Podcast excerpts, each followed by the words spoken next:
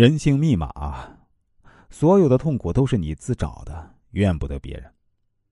第一，斗争才是人性的常态。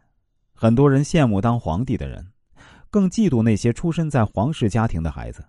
其实啊，大可不必羡慕他们。看起来投胎不错，最后往往都是悲剧收场。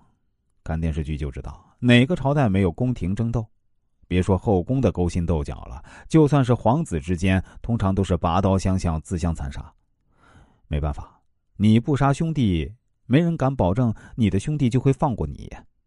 李世民是明君。那他是怎么上位的？心里没点数吗？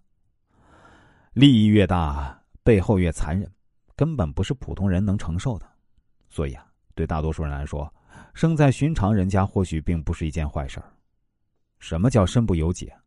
跟着你混饭吃的人太多了，你要怎么做，从来不是自己能说了算的。第二，生活不过是自欺欺人。在我们出生那一刻呢？谁都是独一无二的，但很多人活着活着就忘了自身的模样。有朋友说，以前跟妈妈去买菜，为了几毛钱一斤的白菜，跟小贩在那儿讨价还价半天，自己站在那儿都感觉很尴尬，心里很鄙视妈妈的做法。可当自己为人父母，为了孩子多吃个包子，这宁愿走二十分钟的路，也舍不得花两块钱坐车。我们都活成了自己当初讨厌的模样。但仔细想想，这是谁造成的呢？还不是太懒自找的。那如果当年多读点书就好了；那如果当初勇敢表白就好了；那如果平生多给父母打打电话就好了。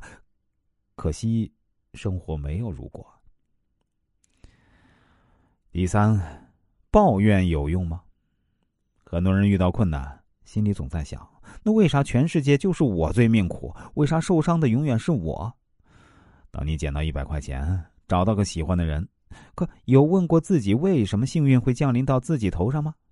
其实啊，生活对谁都一样，只是我们一直都盯着痛苦，故意忽视了那些快乐而已。买张两块钱的彩票就想获五百万大奖，一天上八小时班就想让老板给你两万工资。正是有了这些期待，当结果达不到预期时，呢，心里就产生了落差，失望也在所难免。可是你忘了，在你五岁时呢，父母给你一颗糖都能开心半天；八岁的时候买件新衣服过年会高兴的晚上睡不着觉；就连跟小伙伴在河边一起玩个石头都是满脸笑开了花。那时候的你没那么多期待，反而过得很快乐。